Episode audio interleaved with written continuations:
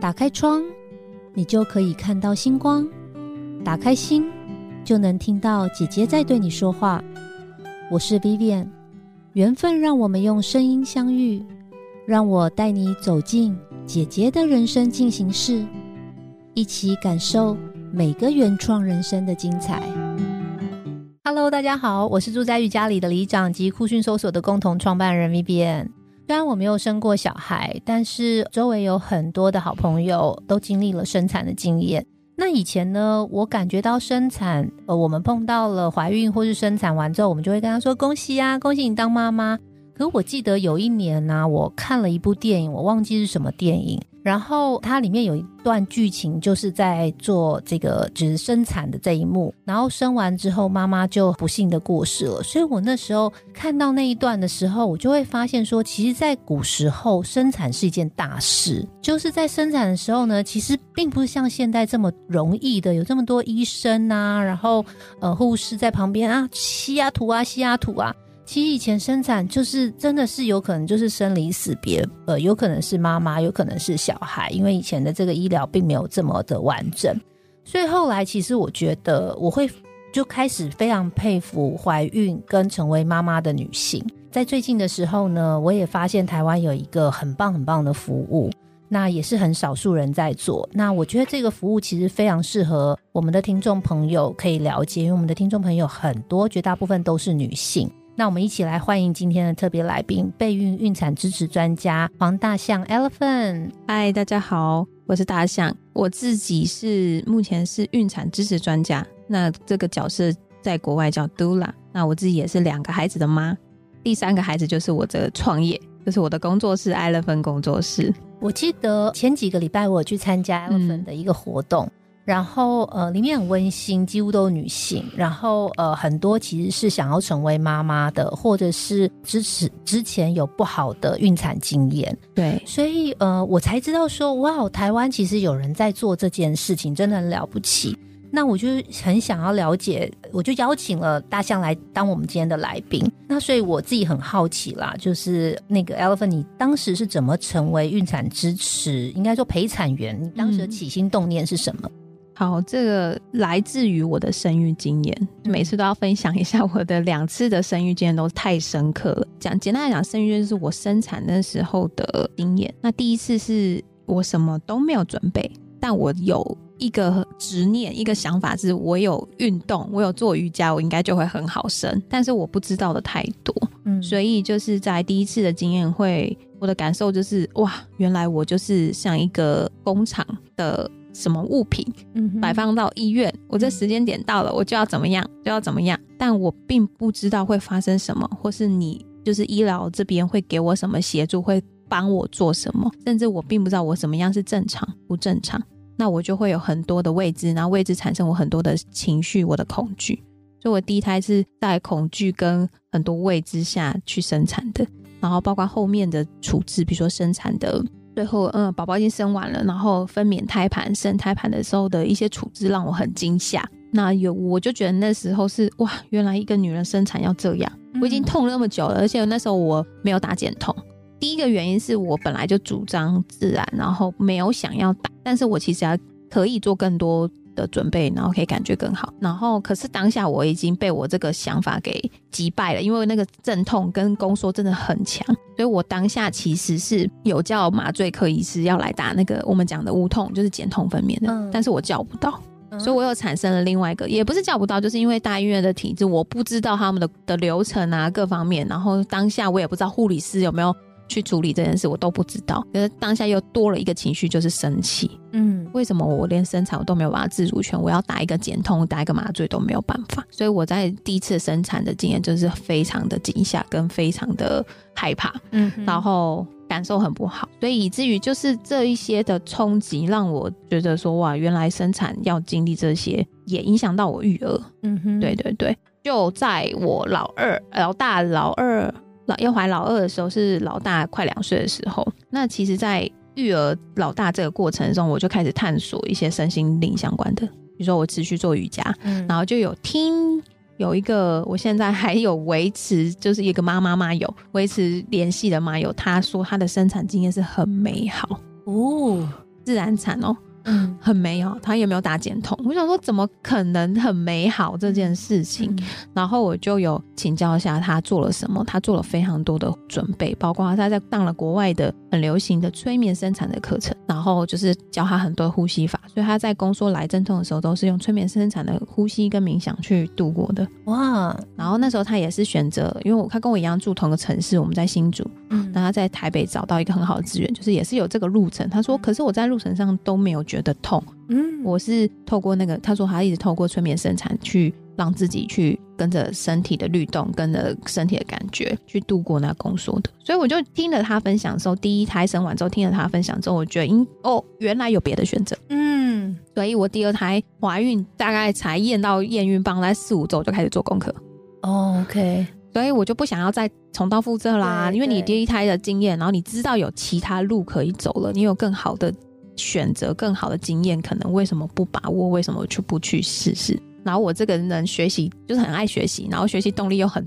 足的人，所以我就开始探索，然后找了台湾很多的资源。那我们有一个社团叫“最温柔的相遇温柔生产社团”，那里面有很多前辈，然后我就开始问一些前辈，然后就开始做功课。所以我第二胎有实践蛮好的、理想的，我也是从新竹到台北生，然后在水中分娩我的儿子，所以很顺势，然后没有任何撕裂伤，我就是微鹦鹉撕裂伤，生理上、心理上也是被满足、被支持的，所以我第二胎有非常好的体验。哦，所以这两胎其实是不同的经验。，对，嗯而且我是实践嘛，就是嗯实际，就是自己知道说，哦，前面没有，就是有经历过没有被支持，跟嗯有支持，我有做功课的这两个很天差地别的经验，嗯所以我就觉得说，有可以选择好，为什么不去？嗯然后再来是我开始，呃，应该说我生完之后就会分享嘛，嗯因为你有好的体验，然后身边朋友可能有怀孕，或是呃有些人就会问你说，那你怎么准备的？嗯你怎么实践第二次的生产？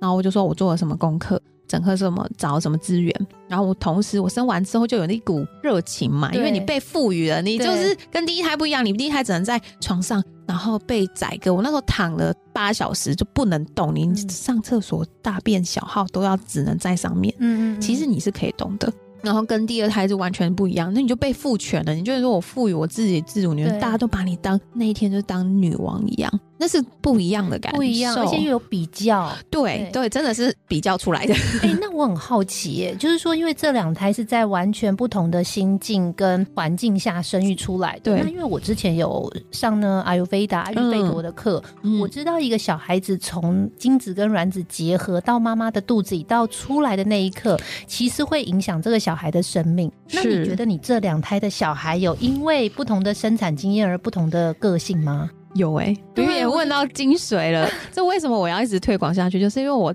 第二胎的准备，除了这个知识上，还有身体上的准备，我还有在做比较信念跟灵性的准备。啊，就是冥想，我几乎怀孕第二胎之后就开始泛唱，就是唱诵，然后冥想，一直到生。嗯我连生的当下都背景音乐都是那个泛唱的音乐。所以他在你肚子里或他孕育的过程里面，其实他就一直是享受这个对泛唱的过程。对，然后也享受妈妈比较稳定的状态。所以两个孩子出生之后，第二个小孩情绪是比较稳定、对我，开朗。我老二其实第二胎生完之后根本没有什么，不太会哭。哦。你不要觉得他奇怪哦，对，他就不需要哭，嗯，他本身就一直在冥想，他的就是他的稳定，然后他的需求很快被妈妈看到，哦被满足，因为他哭是他一个表达方式嘛，嗯。婴儿。那他不需要哭到歇斯底里，妈妈还很紧张，搞不清楚。嗯。没，有，他转个头，然后嘴巴怎么动，我就知道他喝奶了。嗯。他的需求，他生理需求很快就被我满足，而且我也有经验了，然后我也知道说，哦，他的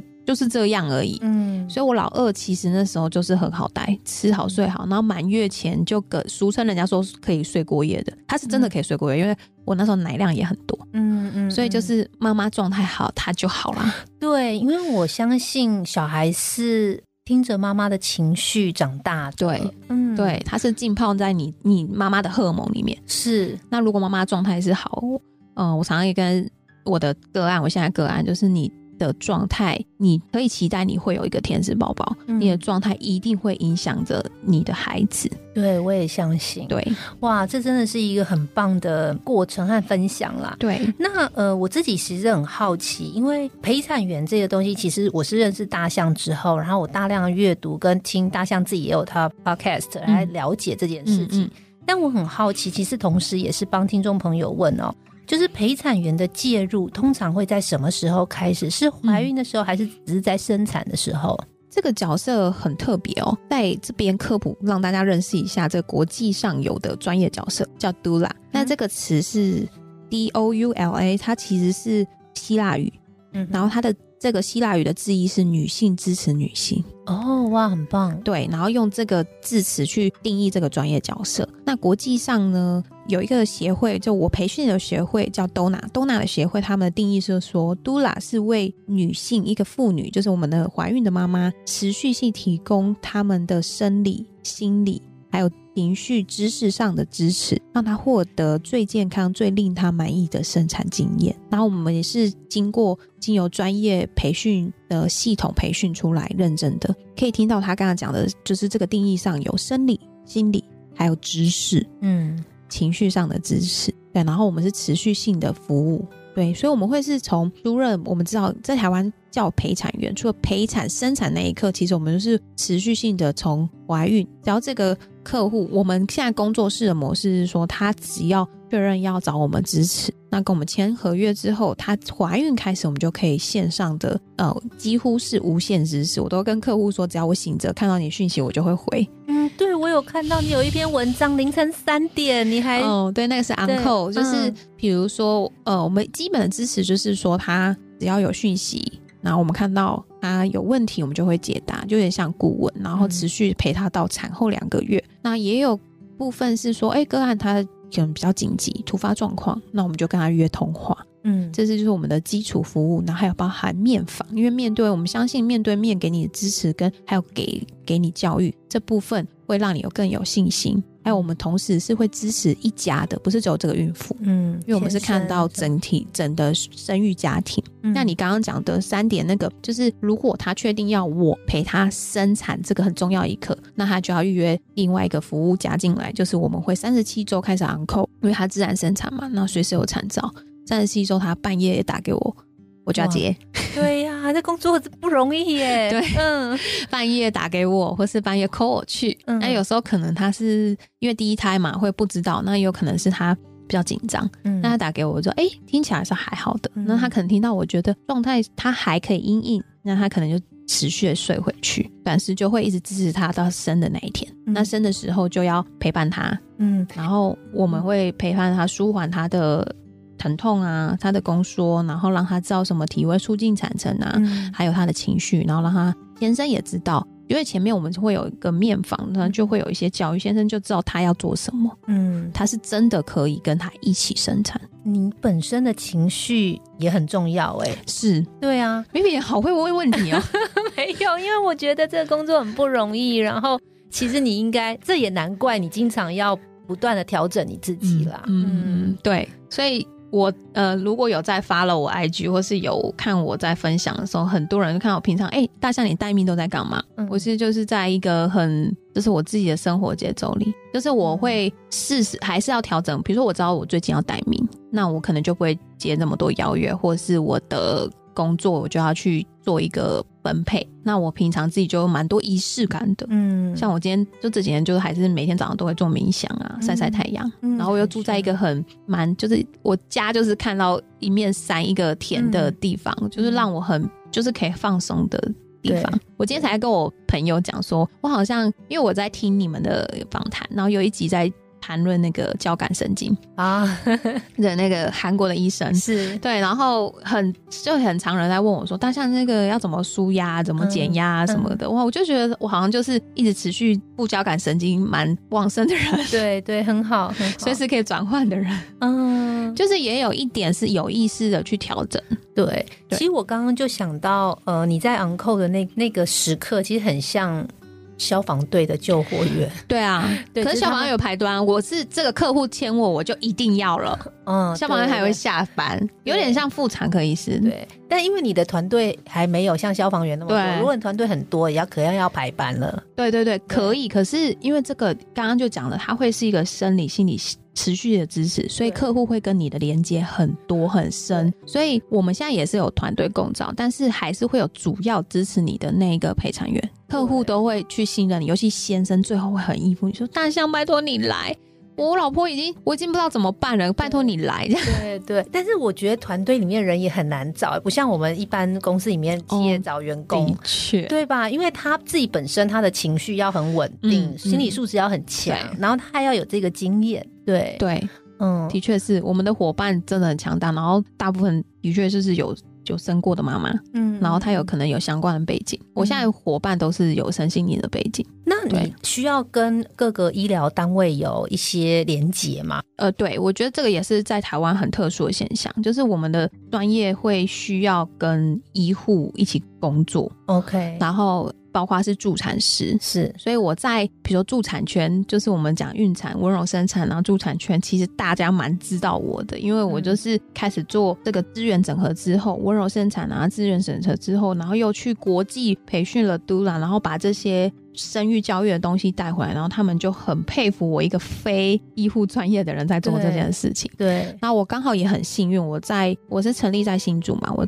创业的第一年的时候就找到一起合作的医院跟医生。OK，然后整个产房是我们就是从那时候就一直看怎么可以更优化支持孕产妇的生产体验这件事情为主轴、主题，然后去一起合作支持，而不是说啊你是外来人，然后你会影响我们的医院的体制或是 routine 啊，或是各方面会的确中间我们花了很多的时间跟心力在沟通上。嗯，但是我们真的大家共同目标就是可以让孕产妇的体验更好这件事情去主张，然后一起去努力，那这个服务在国外已经很盛行了吗？很盛行。哦，真的哦，在美国，你可以查到 Dula 很多，我都在 follow 美国的 Dula IG 啊，然后他们生育教育，还有 Midwife 一定会跟 Dula 合作。嗯哼，Midwife 就是助产师。OK 那台湾其实因为我们接生都去医院，嗯然后呃我们要生产去医院，然后接生的主体现在都是医师，但嗯国外接生主体的主要人员是助产师，助产师才是接生的专家。那亚洲国家，比如说像日韩，也这种也很流行吗？呃，日本好一点，他们助产师够多，但是他们都来有没有不知道。嗯但我可以说，亚洲国家中国很流行。哦，真的哦，我在中国培训的，哦，我是去二零一九那时候疫情前嗯很幸运，因为呢我工作室成立在二零一九，然后二零一八开始办活动，二零一九成立，然后我本来想要整合资源而已。嗯可是我其实那时候就有看到我们的伙伴，那时候我有我的伙伴是一个助产师来做陪产，助产师他们在陪伴的时候，我有看到个案有一些状态，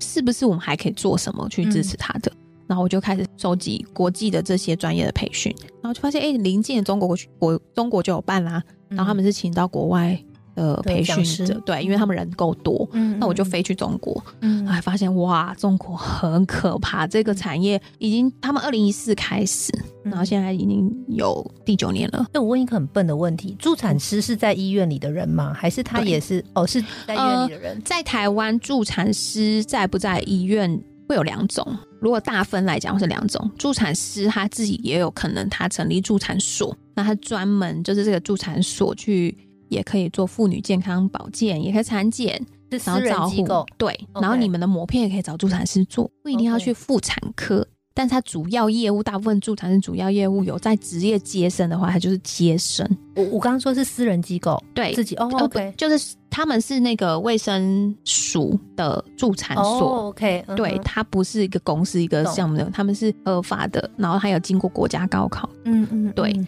那另外一部分的助产师是可能会在医院工作，但是他因为他同时有护理，一定有护理师的执照，所以他嗯可能会是担任护理师，因为他们能力的关系、比分配的关系，嗯，所以接生可能也还不会到助产师接生，嗯所以他就是助产师的，他有助产师的执照，然后去做护理师的工作，或是做陪产的工作。懂。对所以你们在陪产过程一直到进到产房，你们也会跟着进去对吗？对哦对，就跟助产师，然后医生一起对对对对哇，对，好酷哦！就是我们会所有的，我就看宝宝，就很多我的个案就说，每次就是抱着宝宝回来说，哎、他是你第一个看到你的人，对啊，那你本身，我是说，那要接下这个工作本身也不能害怕血这种东西。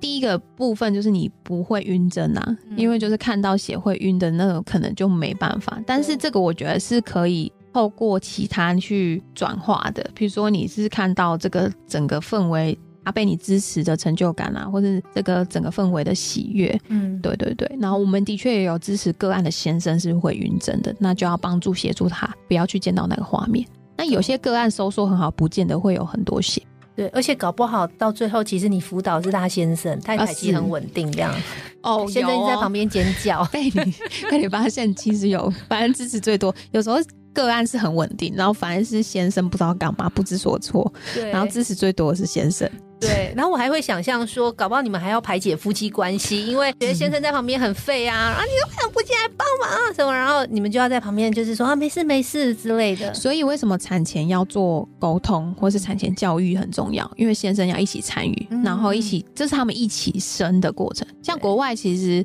因为很多的社会资源、社福，比如说先进的欧洲国家，他们的社会的福利就是你们产前都会有教育，妈妈的家庭教育可以上。嗯，对，然后这是免费他们社会的资源，所以他们的意识就是国外的父亲就有意思说，哦，我要来学习，对然后怎么支持他们生产，哦那怎么减缓他的不适等等的，因为他不是爸爸在怀嘛，嗯但是他可以做什么？嗯，对，那国外是比较有意识在这个生育教育部分，这也是我这几年在看国外，然后我也在呃学习国外的生育教育系统，然后发现哇，原来他们有很有趣的教育内容，然后还有很多的可视化的教具，让你有感这件事情即将发生，甚至你讲的夫妻上的沟通。嗯，我有时候会在产前就会先预告说产后的生活，那你们一定要有放风的时间，就互相放风声。你们要有能力嗯自己，就是爸爸可以自己带小孩，妈妈也可以自己带小孩，嗯，这样你们两个才会有喘息的空间等等，这都是我们支持的内容。对，其实还包含了这个心理智商。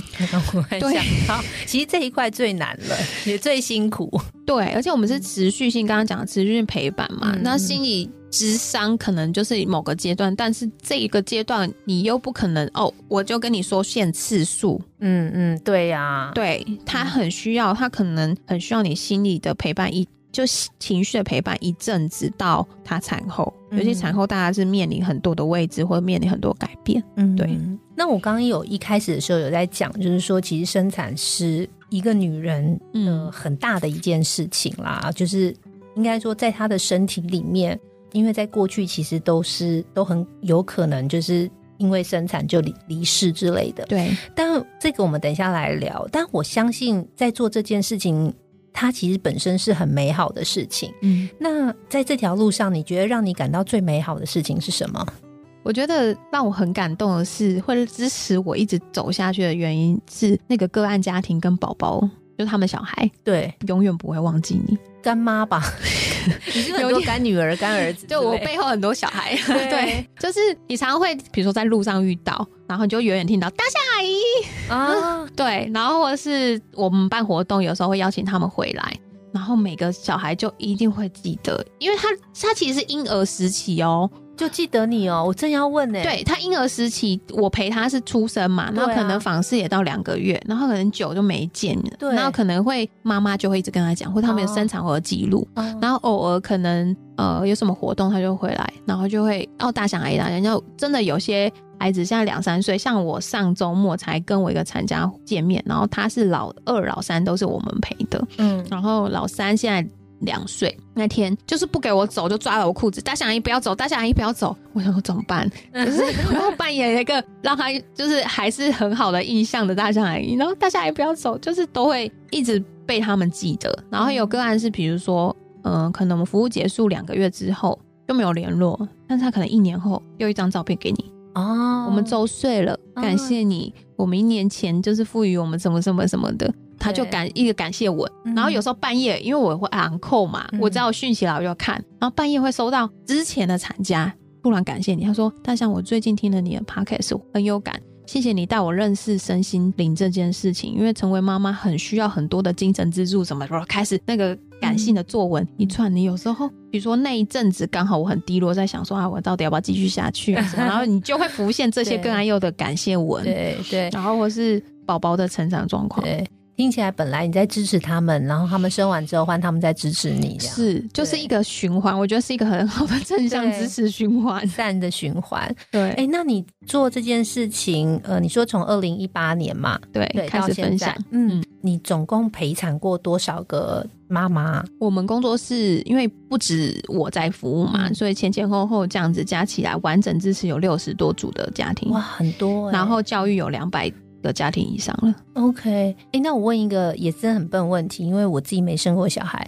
所以每个小孩子生出来都长得不一样吗？不一样啊，哦，都不一样。其实看起来很像啦，对呀、啊，，baby 很像，但是不一样。然后他二胎三，比如说如果他第一胎找我们，第二胎又找我们，我们会开始哎、这个像谁？这个像谁？一生出来就知道他像谁。没有，就会看啦，看神韵。但是其实宝宝每天都有一点变化，哦，对，所以嗯他慢满月，比如说因为我们支持到产后两个月嘛，嗯，那我他产生完当天，我们离开之后，可能就线上支持，嗯然后会在家访，然后再跟他约。那有些人去月子中心回来，大概一个月后，嗯一个月后就会变化很大了。嗯嗯嗯，对但刚生出来都长差不多，对不对？对，嗯，因为我看每个妈妈对都抱着那个孩子的，就是发量的问题有差别对，对对，就是婴儿就是有婴儿的那个婴儿的气质 会不一样。那你有没有呃什么个案在你的陪产过程中印象很深刻的？你呃愿意分享给我我和我们的听众朋友吗？啊，我其实蛮多个案都印象很深刻的，嗯然后也有分享，就是之前有分享过，就陪伴四天的啊、一周的啊都有。嗯，那呃，我想分享的是最近的个案。那因为今年的宝宝都很熟，我讲很熟，就是他们要喜欢待在妈妈肚子里久一点，嗯哼所以就是他们会待到就是可能预产期都还不想出来，哦就是没有自然的发动产程。有点像大学要延毕那种感觉。嗯、对。但是预产期这件事情有另外一个探讨，就欢迎来上我的生育教育的课程，你就会知道。那有些妈妈会觉得，就大部分在台湾，有些妈妈会觉得不是啊，就因为开始肚子很大了嘛，然后走路不方便啦、然后又不好睡，嗯会想要赶快生，然后或是他不了解生产的生理机制，还有内分泌激素这些，然后会听从医生建议使用药物催生。那我们的个案相对的自主性比较高，因为他们知道为什么他的生理状况是正常的，什么样是正常，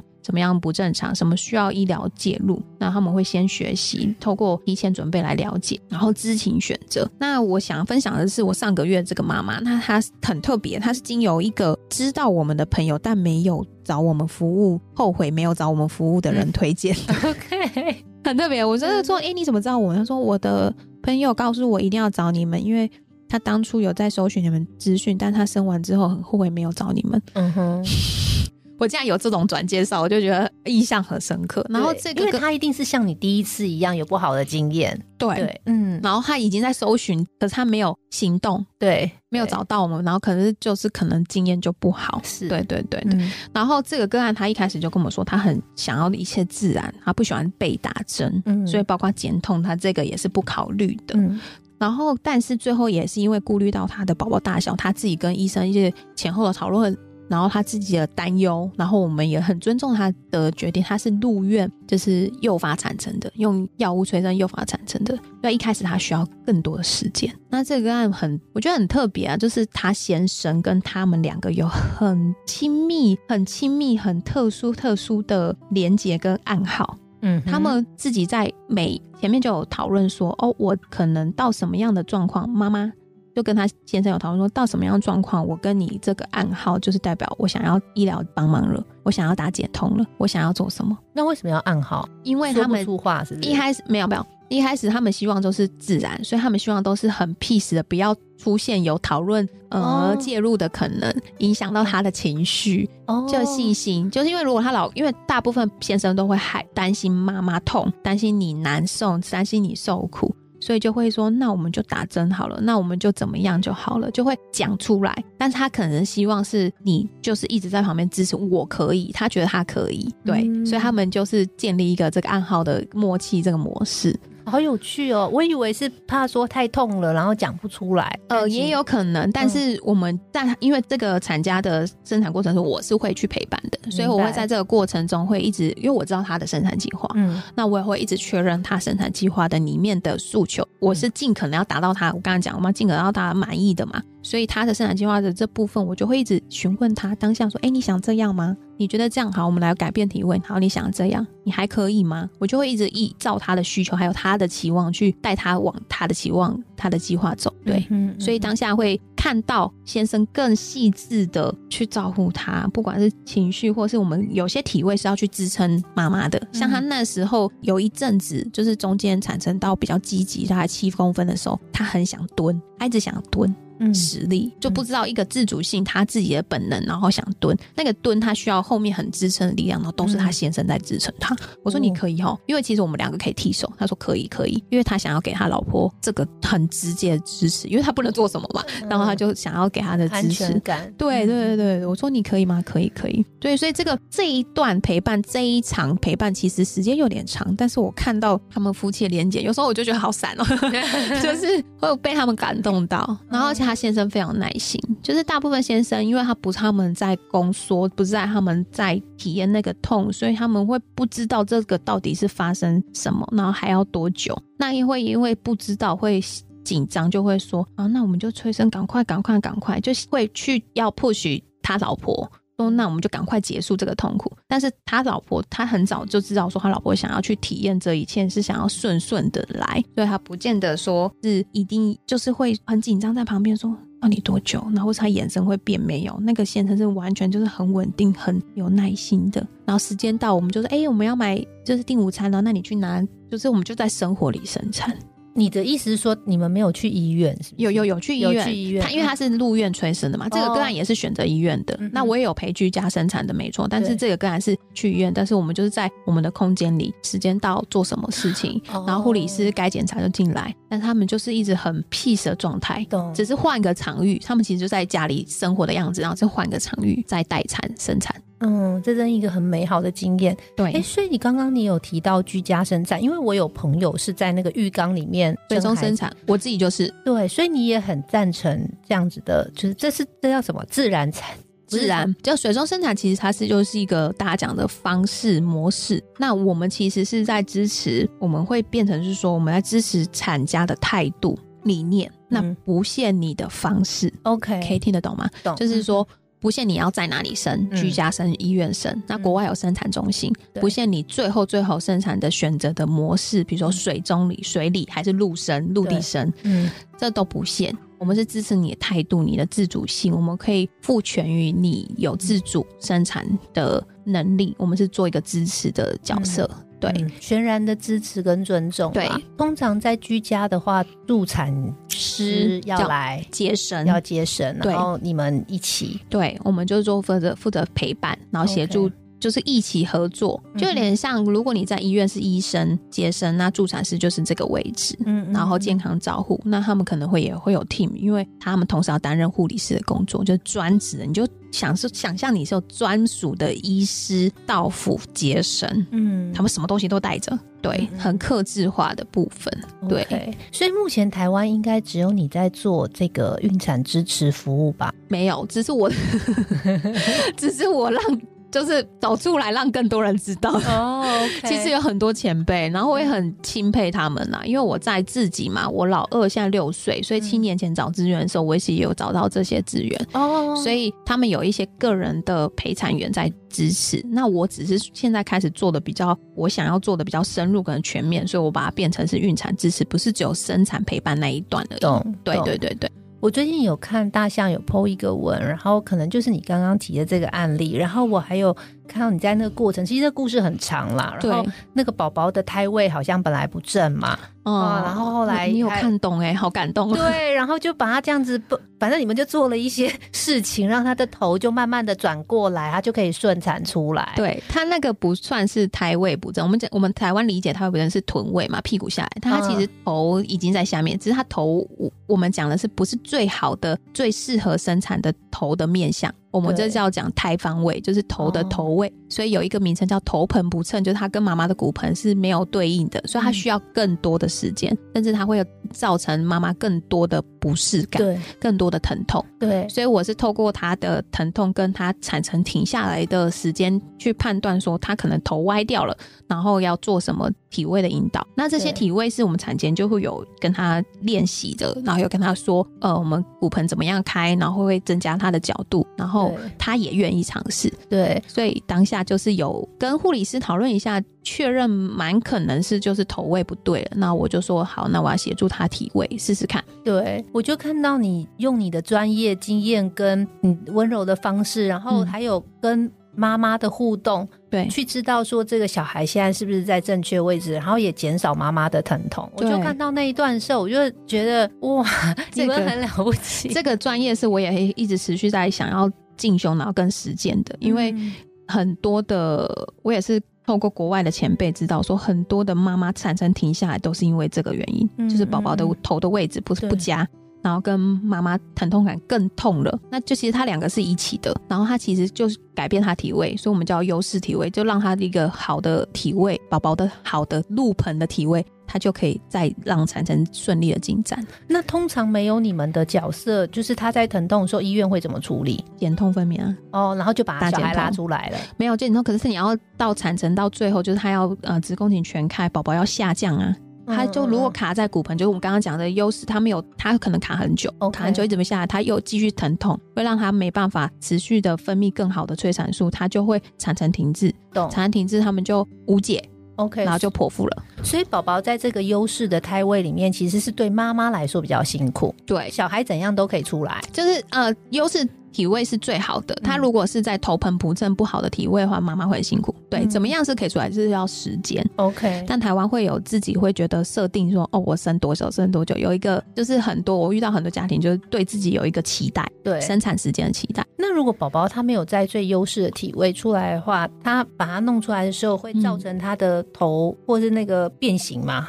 哦，宝宝的头头骨是呃一开始出来啊，它不会是马上固定的，它可能也就像你讲的，可能它是歪的。像我们有遇过个案是我们讲面上的，对我们最好的位置是枕后位，对，然后它是枕前位，就是 O P 出来的，也是可以出来。妈妈很痛，但是对他的的确头会是歪歪的，但是他他有一个塑形，他之后大概四十八小时之后，他自己会哦会会恢复恢恢复。对，哦。宝宝那个是还没有定型的。OK OK，你看我是不是很有想象力？对对对对对对对对，也很多。也许将来就像我这种没有生产过，也你们也接纳我去做这种陪产员，可以可以可以，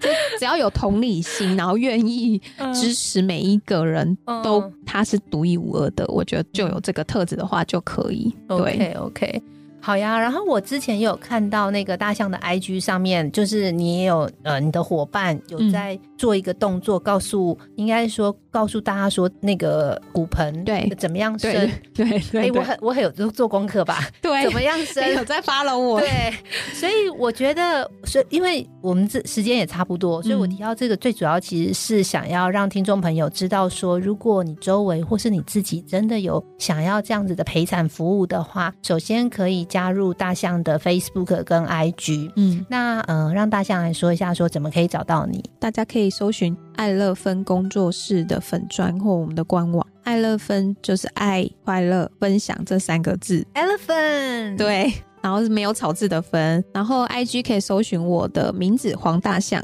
然后你就会看到出现一个孕产支持专家。杜拉黄大象就很很容易找到我啊，因为跟我同名的应该呃没有多少人，对。对，然后我会有这里会分享我们的开课资讯，还有最新的资讯。我讲的最新就是国际上我常常在看的那些很特别。你说我拍的影片是，其实我都在看国外他们怎么去分享，让孕产家庭更有意识说，哦，我们产前可以做什么运动，或是做什么样的准备，或是上什么课，可以帮助你顺产，然后帮助你更了解产程跟自己。然后也当然会有我的陪产陪伴的个案的记录分享在里面。然后大象，你最近还有一个工作坊的活动，对不对？对，我们接下来在十月二十八、二十九有两天的觉知孕育工作坊。那这个觉知孕育工作坊也是促使我创业的契机，就是我在我自己在怀老二的时候呢，就去上了这个工作坊。那就是杨宁福老师那一天 B B N 去上课的那个位老师，然后他已经在台湾开这个课很多堂了，然后帮助很多妈妈从备孕。